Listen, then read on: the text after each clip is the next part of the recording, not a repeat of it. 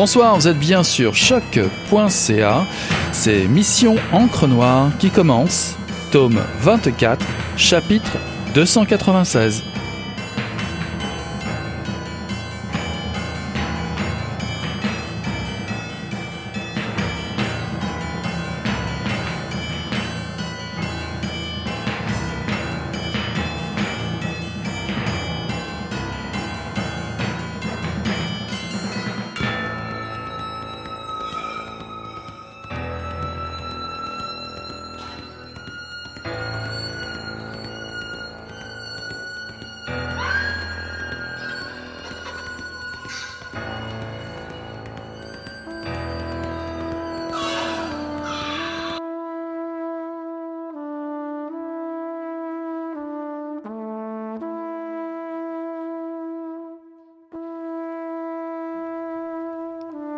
Tu sais, Mélissa, rien de bien grave ne s'est passé quand nous étions enfants. Malgré nos peurs et nos mauvaises expériences, les fondements de notre monde ne se sont jamais écroulés. Au fond de tous les ravins qui se sont ouverts sur nos chemins, nous entendions le ruissellement des eaux qui, malgré leur profondeur, ne manquaient pas de refléter l'azur du ciel et la blancheur des nuages d'été. Mais quand nous sommes tombés devant le cadavre du chevreuil, quelque chose a dû insensiblement se rompre. Le temps passant, la faille s'est agrandie. La campagne s'est transformée et avec elle le fond du ciel. Sa teinte tourne lentement au jaunâtre. Les orages sont si fréquents depuis quelque temps, les tempêtes si brusques et si violentes. Une météo de tropique qui a obligé bien des fois les propriétaires de mon quartier à éponger l'eau dans leur sous-sol. Une eau stagnante et noire qui contenait toutes les usures de la ville. Sous ma fenêtre, comme à la campagne, les autos circulent sans cesse. Le trafic est plus abondant depuis quelques années. Mes nerfs n'en peuvent plus, les jours de canicule, d'entendre par les vitres ouvertes les moteurs de tous ces véhicules traversant la ville.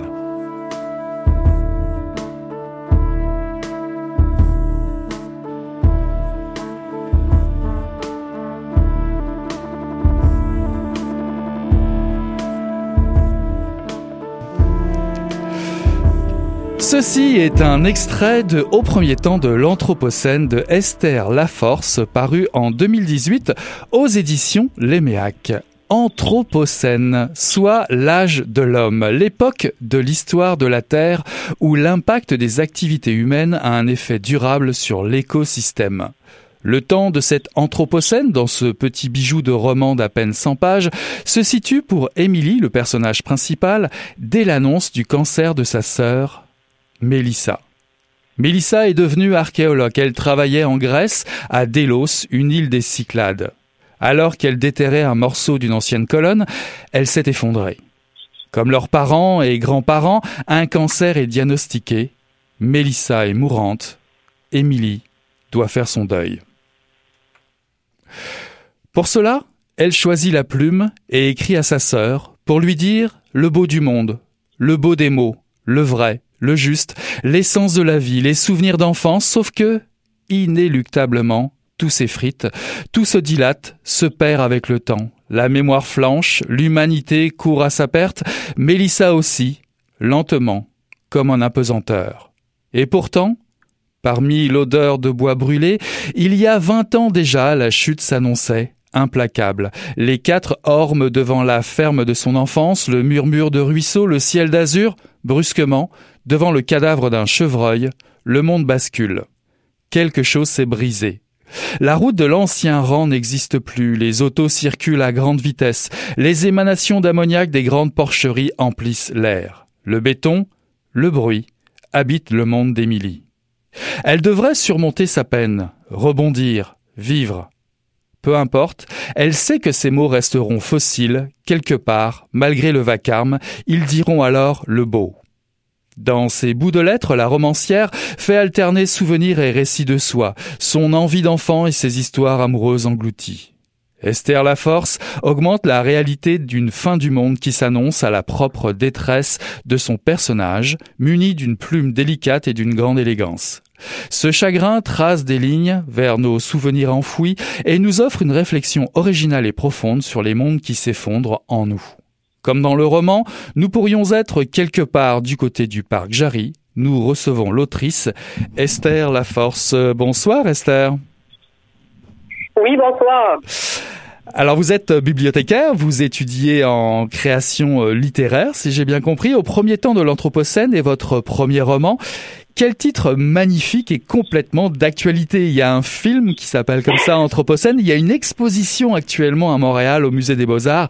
Comment vous est venu le titre et surtout le sujet de ce roman? Oui, euh, oui, de, oui, le titre Anthropocène, c'est vraiment une des premières questions qu'on me pose. Hein, euh, Qu'est-ce que c'est Anthropocène? Euh, Puis oui, je suis contente qu'il y ait un documentaire qui vient de sortir. Euh, ça, c'est tout ça, c'est fait dans la synchronicité. Je ne sais pas trop comment appeler ça.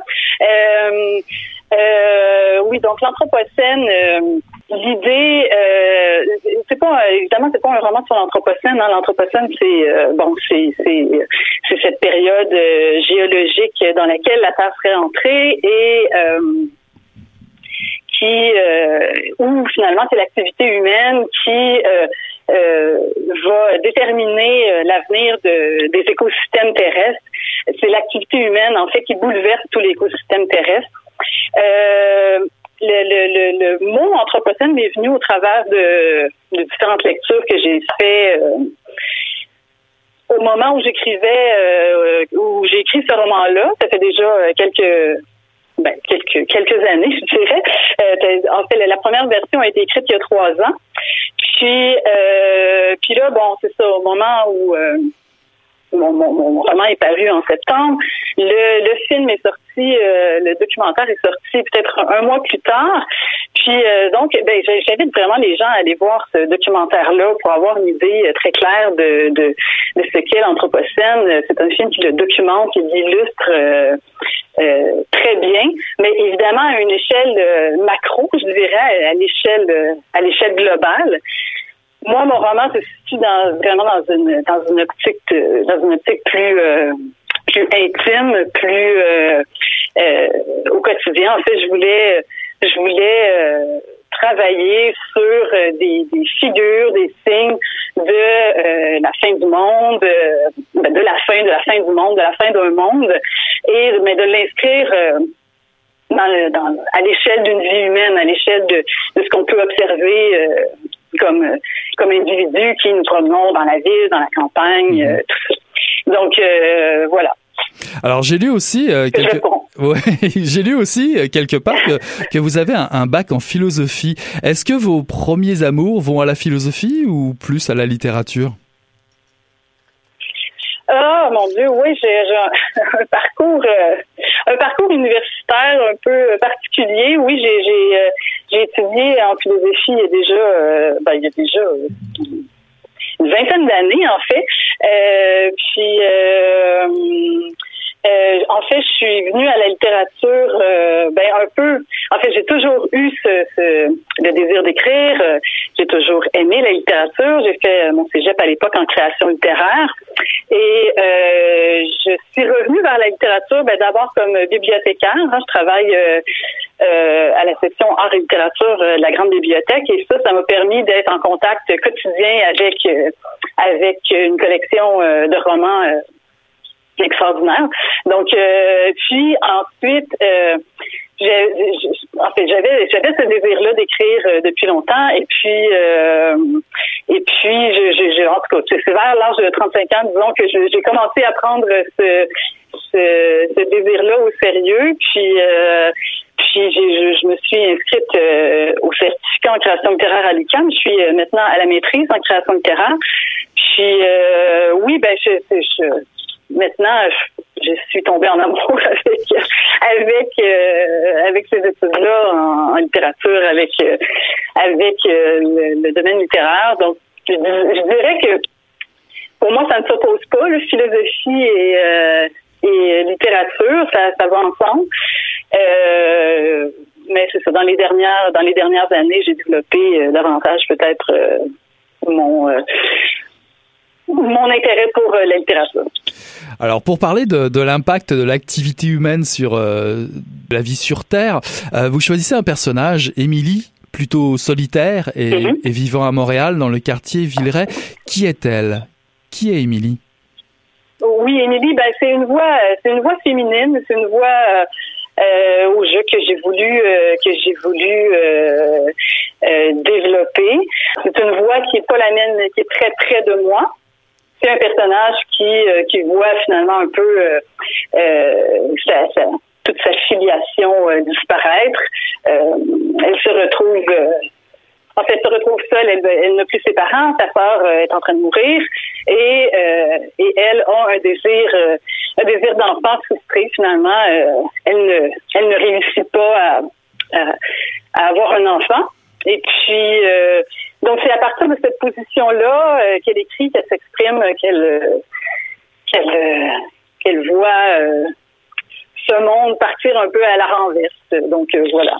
Alors vous choisissez pour euh, la forme d'écriture quelque chose d'assez hybride euh, entre la confession, le récit, l'échange épistolaire. Est-ce que cela s'est imposé à vous à l'écriture? En fait, je, quand j'avais euh, ce désir d'écrire que je ne que je ne je ne concrétisais pas, je me souviens euh, je me souviens d'avoir dit à un ami j'aimerais ça écrire, mais j'aimerais ça écrire à quelqu'un. Il me semble que d'avoir un, destinataire, ça me ça aurait plus de sens. Il me semble que ça aurait, euh, ça aurait une portée plus grande. Et donc, je pense que c'est un peu ça que j'ai voulu euh, transposer euh, dans dans le roman, l'idée d'une adresse à quelqu'un.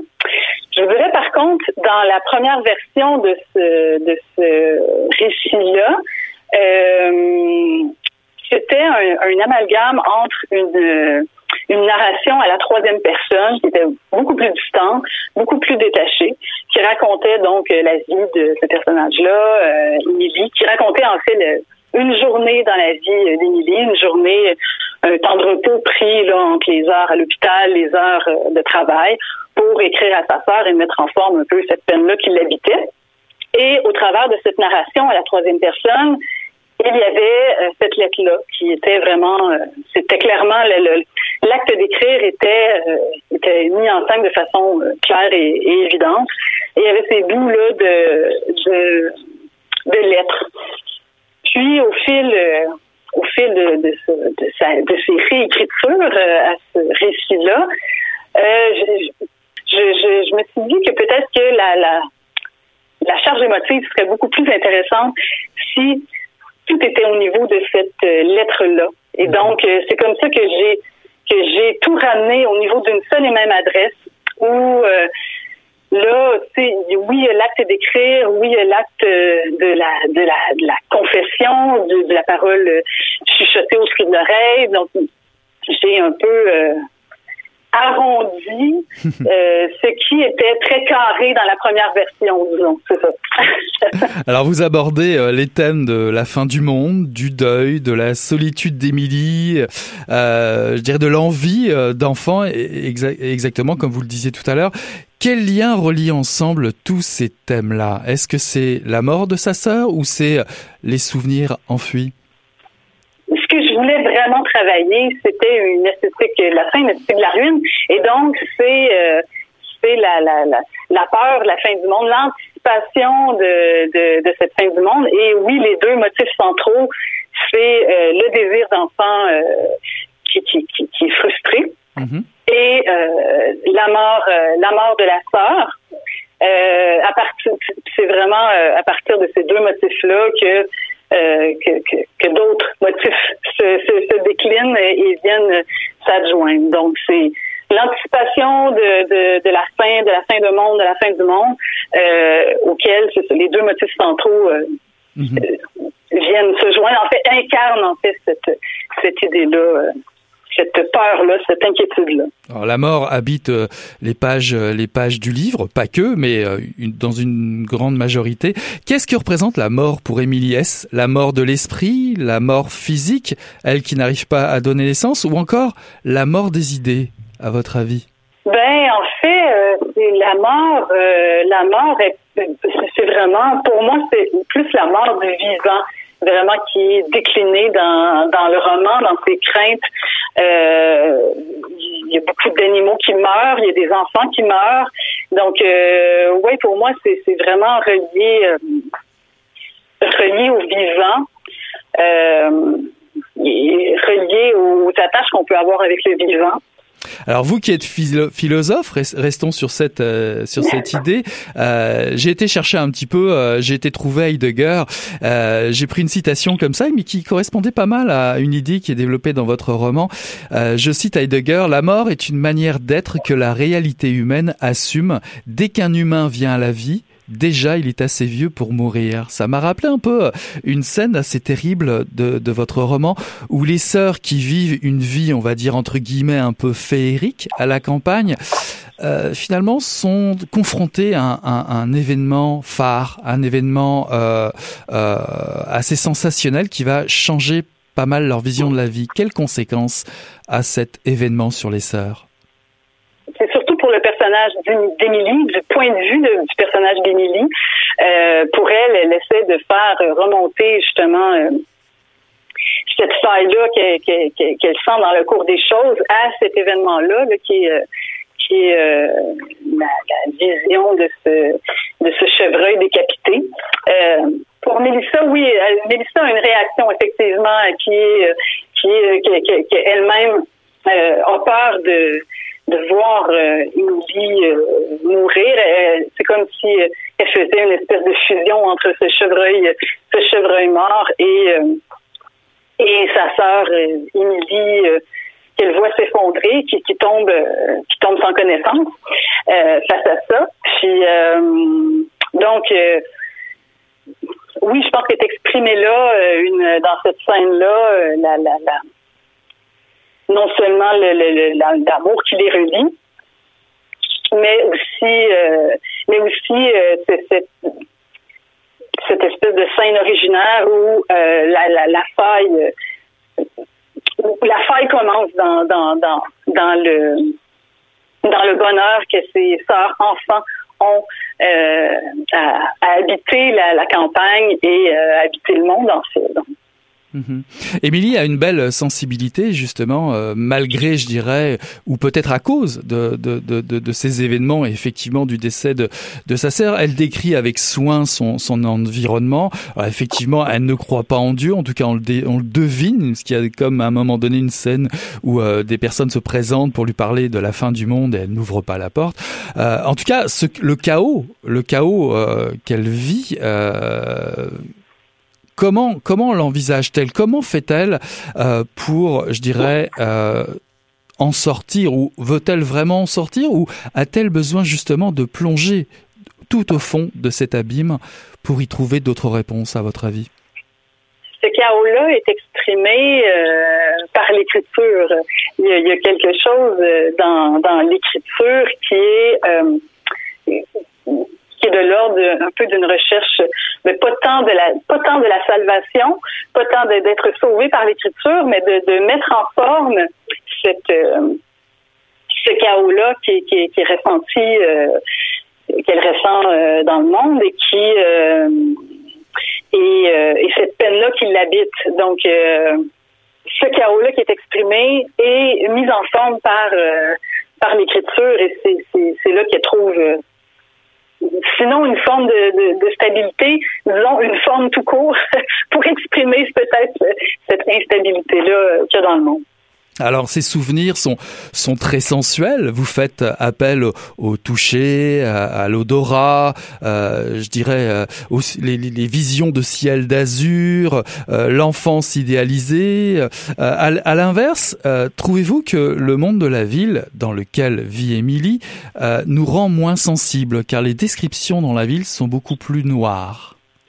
Le personnage d'Émilie a eu de la difficulté à apprivoiser la ville et euh, et bon, elle part de, de, de, cette de cette rue-là euh, dans le quartier Villeray, euh, où elle marche et où elle, elle a appris justement à apprivoiser la ville.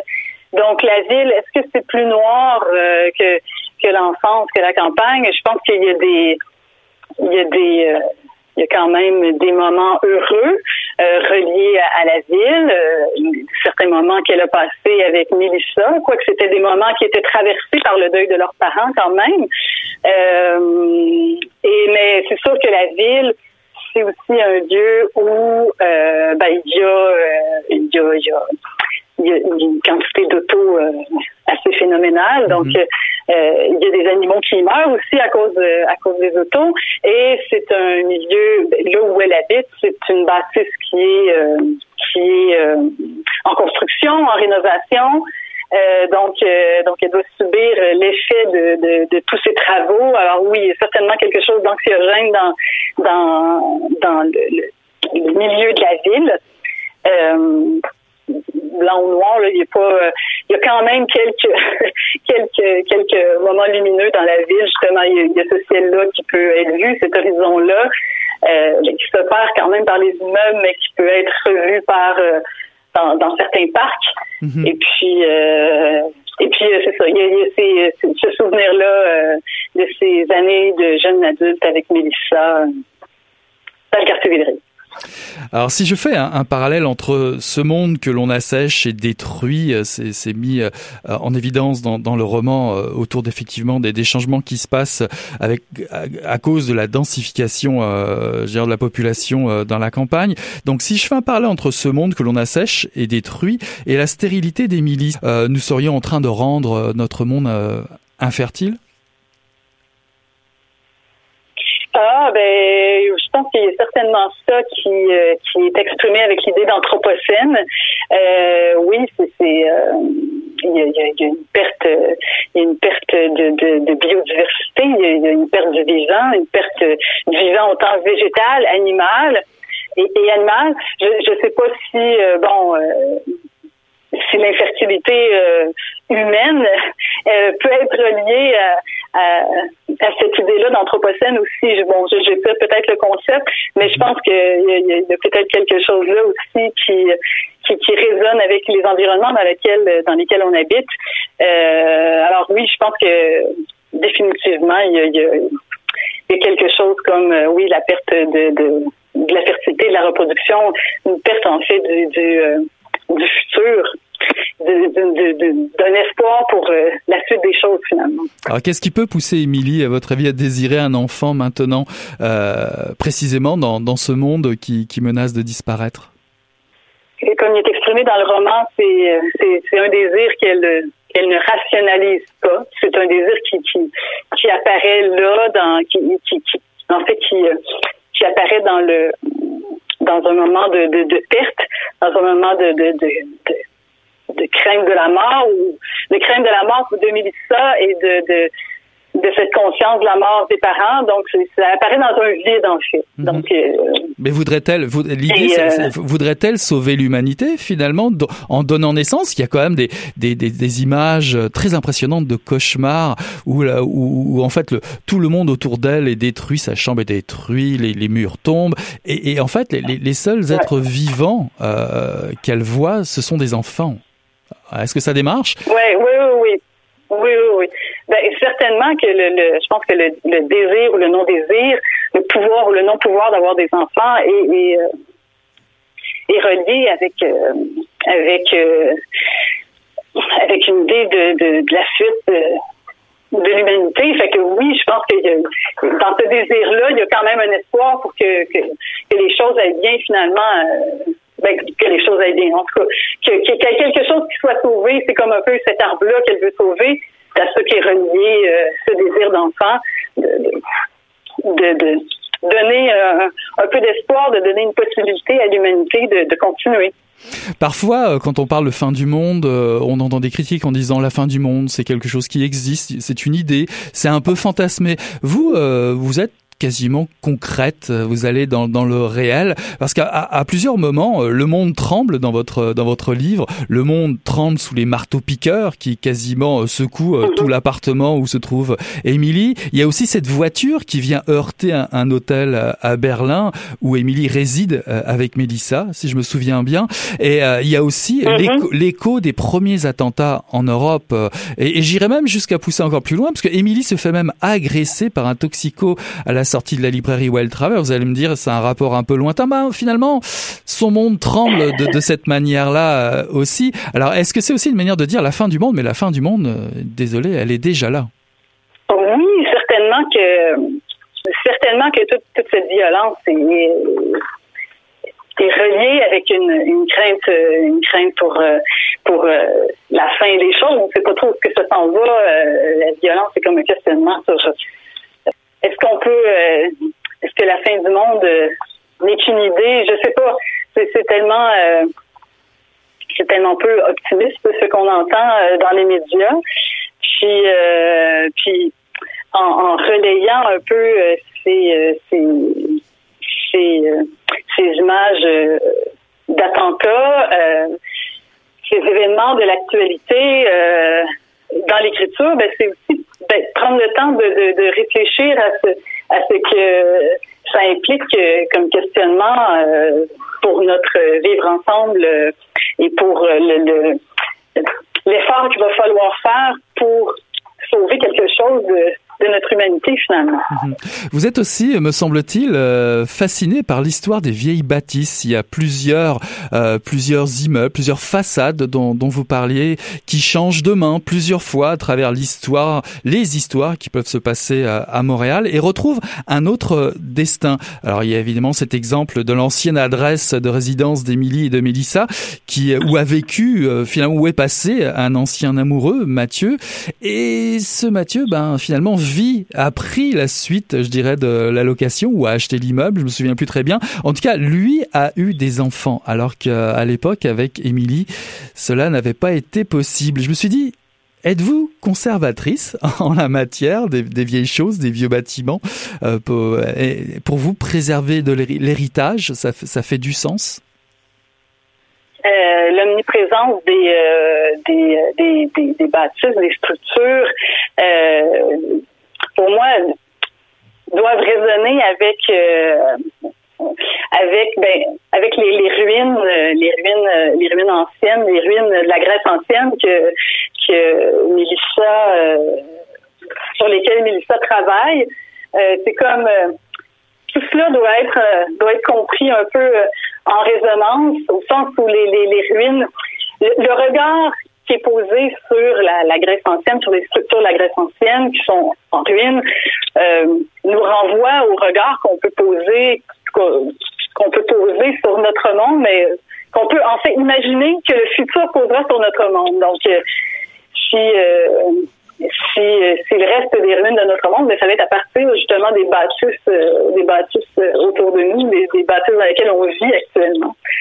Finalement, est-ce que Émilie accepte enfin de porter le, le chaos euh, qui vit en elle suite au décès de Mélissa?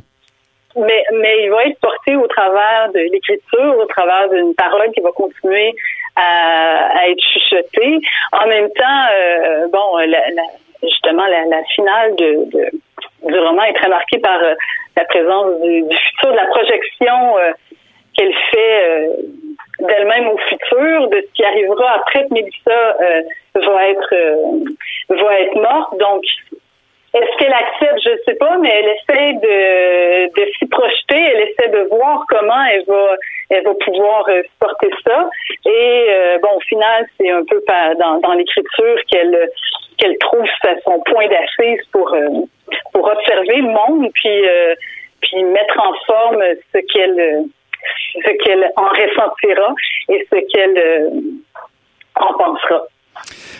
Alors pour finir, vous nous donnez euh, des, des ciels, euh, des ciels incroyables, euh, dans des séquences incroyables de, de, de, lumière qui traversent le parc Jarry, comme vous disiez tout à l'heure. Et, et, je vous cite Je survivrai dans ces mondes qu'il me faudra créer, les faire naître et mourir. Les mots seront des rayonnements fossiles pour témoigner du bruit du monde. Bon, c'est pas mal paraphrasé. C'est pas tout à fait vos citations. Je les ai mis un petit peu bout, bout à bout. disons que c'est une belle profession fois, j'ai même poussé le bouchon un petit peu plus loin. Je trouvais que c'était assez nietzschien l'idée de pouvoir mettre au monde une étoile dansante comme ça. Euh, est-ce qu'écrire, c'est mieux habiter le monde selon vous? C'est certainement euh, prendre le temps de, le réfléchir, euh, prendre le temps de d'exprimer l'émotion qui, que ce monde-là que, que ce monde-là charrie finalement. Alors oui, oui, certainement que, que, l'écriture est une façon de mieux habiter le monde. Euh, c'est un peu ça que, que c'est un peu ça le, le, propos du livre, en fait, c'est de relayer euh, ben, certaines inquiétudes par rapport euh, à la crise écologique, par rapport à, à l'actualité. Euh, et euh, c'est de relayer cette inquiétude-là, ces images-là, pour, pour, pour les mettre en forme, pour les repenser, pour euh, pour en, en ancrer la mémoire, pour euh, et pour euh, prendre le temps en fait de les digérer, chose que, qui n'est pas nécessairement évident à faire dans le cours ordinaire des choses quand on on court entre entre l'école, le travail, euh, les métros, l'épicerie, tout ça, c'est pas toujours évident. Donc l'écriture, c'est un moment de, de recueil, de, de, de, de oui, de réflexion. Alors oui, c'est oui, c'est une façon de mieux habiter le monde pour moi, certainement en tout cas, j'encourage toutes les lectrices et lecteurs à découvrir euh, La Belle Encre et La Belle Plume qui euh, orne votre premier roman au premier temps de l'Anthropocène, euh, paru en 2018 aux éditions Le Méac. Merci beaucoup Esther Laforce d'avoir été notre invitée ce soir.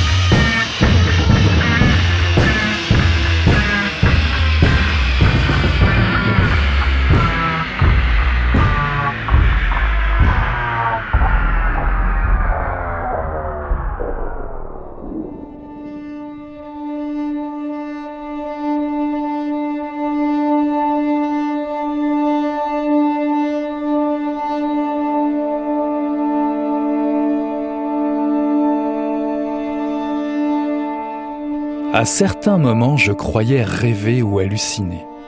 J'avais l'impression que j'allais me réveiller d'une minute à l'autre et retourner six mois en arrière. Jill serait en bonne santé, notre foyer un endroit chaleureux et accueillant où je me sentirais bien. Tout serait revenu à la normale. Si seulement je pouvais me réveiller. C'est bien évidemment une réaction courante chez ceux qui traversent une épreuve difficile ou traumatisante, une réaction pas du tout Je me rappelais une citation du psychiatre allemand Karl Jasper à propos de ce qu'il appelait l'expérience délirante primaire. Les malades ont des sentiments désagréables, ils pressentent qu'il se passe quelque chose, tout a pour eux une signification nouvelle. L'environnement n'a que légèrement changé, les perceptions sont intactes. Mais il existe une altération fine et pénétrante qui enveloppe tout d'une lumière mystérieuse et effrayante. À propos des rêves, il faut ajouter qu'ils s'évanouissent quand vous vous réveillez, qu'ils n'ont plus de sens et qu'ils échappent à votre esprit conscient.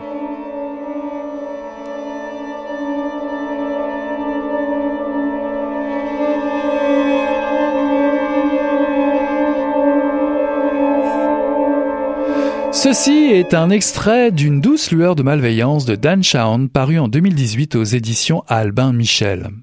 Il y a des livres qui font l'unanimité, impossible pour vous de passer à côté. Celui-ci en fait partie pour plusieurs raisons. C'est le cinquième de Dan Shawn publié par les éditions Albin Michel. Un auteur qui a été élu meilleur roman de l'année un peu partout aux États-Unis. Un roman que l'on dit exceptionnel et obsédant du fait d'une narration impressionnante. Cela se vérifie à plus d'un titre en effet, et par-dessus tout, euh, Dan Chown nous révèle une Amérique malade de ses obsessions, une Amérique qui effraie, imprévisible et prédatrice. Dustin Tillman est psychothérapeute. Il a 41 ans et vit à Cleveland, Ohio avec sa femme Jill et ses deux fils Aaron et Dennis. Ce quadragénaire a une vie ordinaire de banlieue. Il vient d'arrêter de fumer, son anniversaire approche, ce qui peut expliquer cette angoisse forte et diffuse qu'il ressent. Jusqu'ici, rien à signaler du côté de ses patients, jusque la rencontre d'Akil Ozorowski, un ancien flic en arrêt maladie qui enquête malgré tout pour son compte sur les supposés meurtres en série du mythique Jack Daniels, une série de morts d'étudiants retrouvés noyés après des soirées arrosées. Il est persuadé que le psychopathe les drogue et les séquestre avant de les noyer. Dustin, sceptique de prime abord, réfute la logique de l'histoire. Pour lui, tout dépend uniquement du genre d'histoire qu'on veut se raconter. Ce par quoi il complète, les événements de notre vie ont une signification parce que nous choisissons de leur en donner une. Cependant, cette vie bien réglée et maîtrisée va soudainement déraper, comme ces gestes agités qui lui échappent parfois depuis son enfance et que depuis Dustin domine. Dorénavant, il lui échappe. Un coup de fil d'une de ses cousines lui apprend la libération de son frère adoptif Rusty, condamné à réclusion à perpétuité et libéré au bout de 30 ans pour le quadruple meurtre de leurs parents, d'un oncle et d'une tante. C'est en partie dû au témoignage de Dustin que Rusty s'est retrouvé principal accusé. Non seulement un flou subsiste sur les événements de cette nuit-là, mais plus encore, la justice le déclare innocent sur la bonne foi de tests ADN et grâce au travail d'un programme de réhabilitation, le Innocence Project. Pour nuire un peu plus à son équilibre mental durement acquis, Dustin apprend le cancer de sa femme, qui décédera rapidement. Son fils cadet sombre dans les drogues dures. À force de baisser sa garde, Dustin finit par embarquer dans l'histoire d'Akil, l'ancien flic. Amateur de séries policières, il va enquêter aussi à ses risques et périls. Les lourds secrets de famille, parsemés de violence et de souffrance, vont refaire surface. Dustin perd pied avec la réalité. Lire Dan Chown, c'est se préparer à disséquer l'anatomie malsaine de ce qu'on nomme quelquefois notre réalité. L'auteur interroge ce que nous croyons pour acquis et qui peut parfois devenir discutable, comme la lecture de notre passé. L'auteur réussit avec talent à nous attirer par les grands fonds de la psychologie humaine, à la limite de la folie, du point de non-retour. Pour cela, il propose une construction éclatée sur plusieurs époques, multiplie les points de vue contradictoires, exploite les styles d'écriture actuels, coupures de presse, échanges SMS, colonnes de textes à lire en parallèle, récits hallucinés sous opioïdes, fin de phrases laissées en suspens. Le véritable enjeu ici n'est peut-être pas de découvrir qui se cache derrière le masque de l'assassin ou de relater les vagues de crimes, des rituels sataniques des années 80 aux États-Unis. Cette douce lueur de malveillance du titre, c'est de découvrir avec effroi comment on peut se construire une identité assumée à partir d'un tissu de mensonges et de croyances. Aux couleurs d'un Midwest répugnant, Dan Chan fait travailler notre imagination. Méfiez-vous de ce qui s'y cache. À vouloir connaître ce qui relève de la réalité ou de la fiction pourrait provoquer quelques réactions de dégoût jusqu'à aller, pourquoi pas, vers une certaine révulsion. C'est un jeu auquel, chères lectrices et lecteurs, vous devrez accepter de jouer seulement si vous le voulez bien. Une douce lueur de malveillance de Dan Shawn, paru en 2018 aux éditions Albin Michel.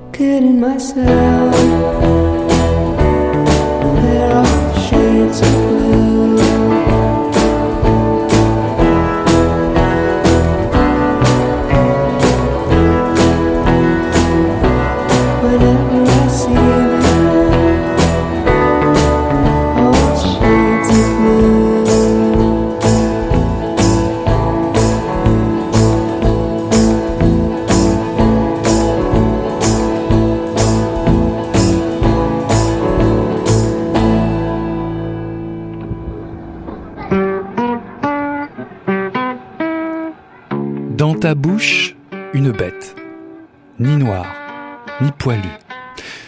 Faisons-la noire et poilue pour la voir. Dans ta bouche, une petite et quelquefois une grande bête qui te fait mal, qui tire.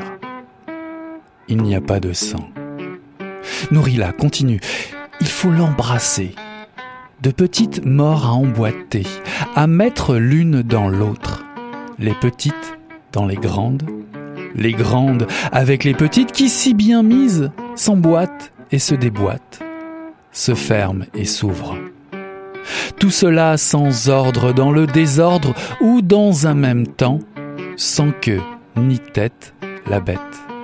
Figurez ainsi maintenant celle qui mange avec sa gueule et ses crocs de bête, sa bave de bête, avec ses proies chassées, données en pâture, avec ses yeux brillants, maintenant puis fuyants, de bête, avec sa démarche de bête et son sommeil de bête sournois. Un œil, une oreille de bête, avec une mémoire de bête, ses fidélités et infidélités de bête, ses pattes, son museau, ses moustaches, ses cris de bête. Elle reste une bête.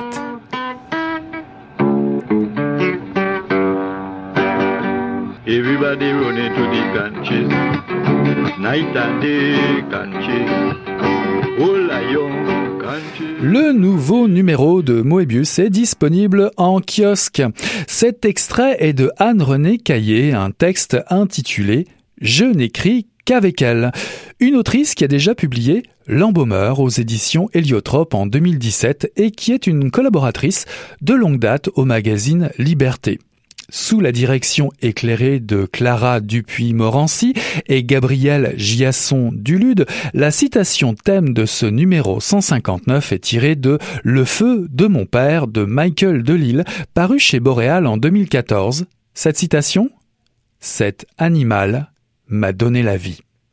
Un animal ou une animalité qui prend parfois des couleurs surprenantes, inédites ou attendues, sous les plumes riches et les formes variées qu'encourage ce merveilleux laboratoire d'écriture de la revue Mobius.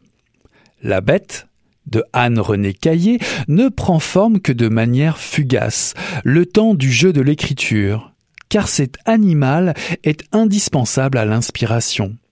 Car pour empoigner une langue, il faut savoir le tuer et renaître jusqu'à la fin. Camille Redman Prudhomme cherche son propre reflet dans les choses et les animaux jusqu'à se sentir orage ou cheval brisé, même si c'est en vain. L'animalité est à domestiquer, sinon gare au désordre.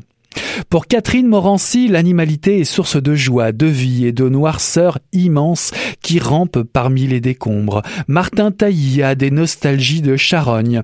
Marie-Hélène Constant s'approche lentement de petits objets pour se confronter au cassant des choses.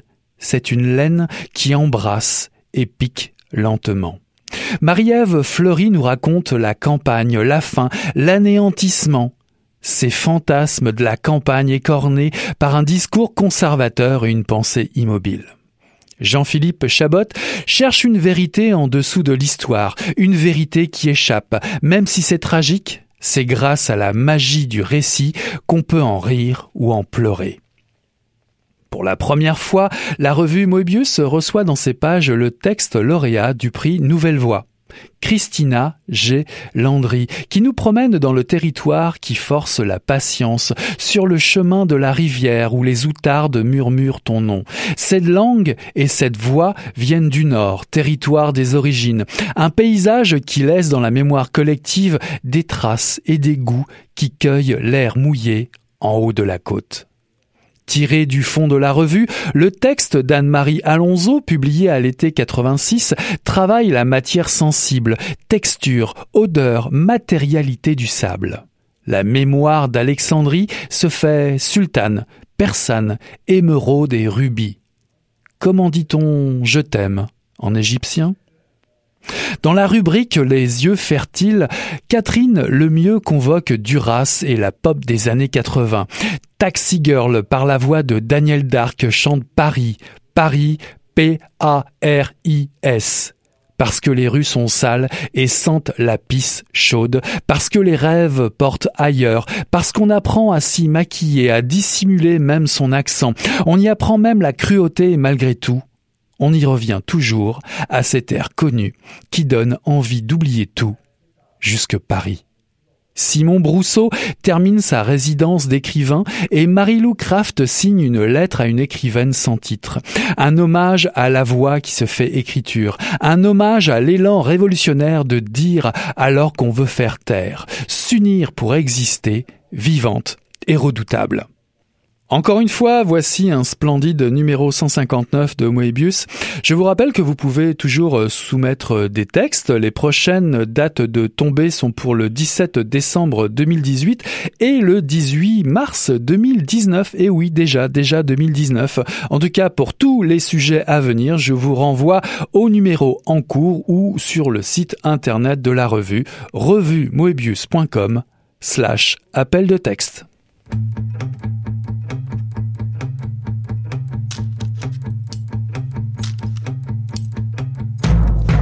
A bright light spreading wide on endless land. On me curled up. There is nowhere to hide, and I feel inside.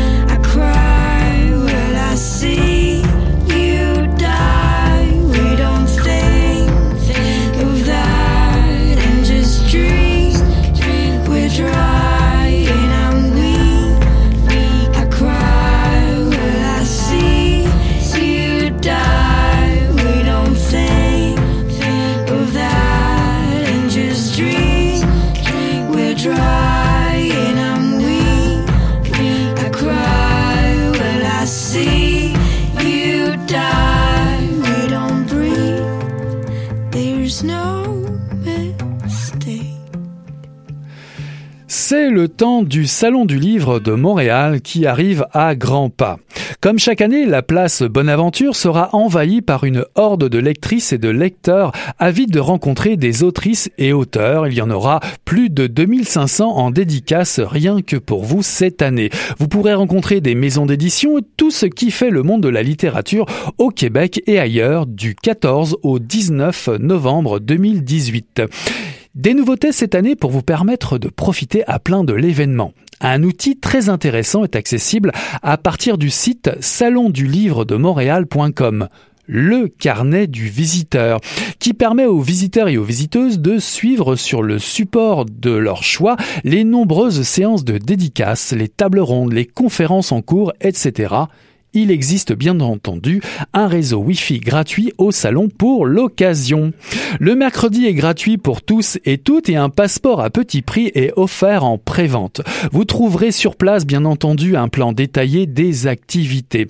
Parmi les invités d'honneur se trouvent Joséphine Bacon, poète autochtone et réalisatrice, Samuel Champagne, auteur jeunesse LGBTQ+, Martine Delvaux, romancière et essayiste, autrice de Thelma, Louise et moi, mois, présenté récemment à Mission Encre Noire, Marianne Ferrer, autrice et illustratrice, Dany Laferrière, auteur et académicien bien connu, est-il encore besoin de le présenter, Ether O'Neill, autrice anglo-montréalaise, Alain Vadeboncoeur, chef du service de médecine d'urgence de l'Institut de cardiologie de Montréal, professeur, auteur et chroniqueur, et enfin Bernard Verber, auteur parmi les plus lus en France, connu pour sa série Les fourmis notamment.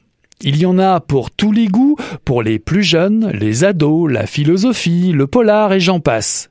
Y a-t-il un choix? Mission encre noire Allez, je vous en livre quelques-uns.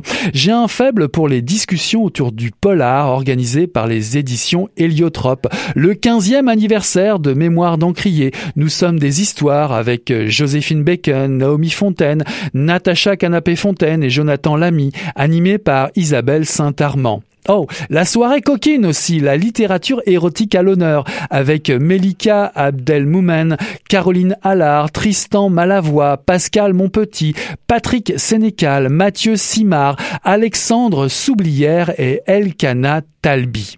Il y en a tant à faire, je vous renvoie au programme et au site du Salon du Livre de Montréal, salondulivre-de-montréal.com.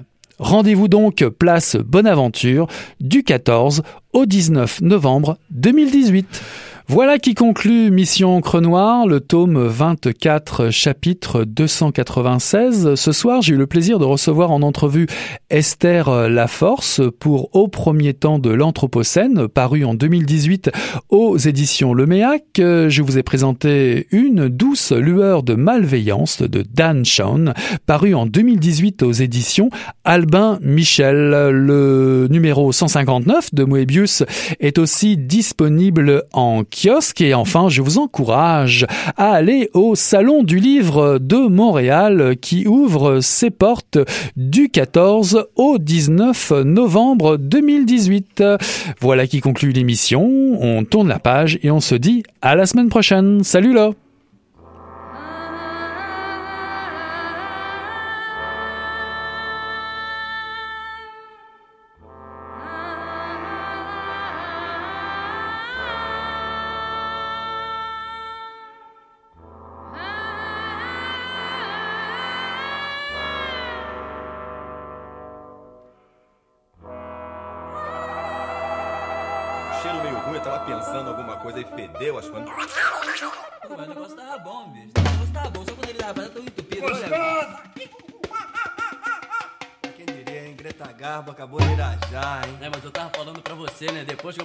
que eu passei a me sentir, aí o negócio ficou diferente.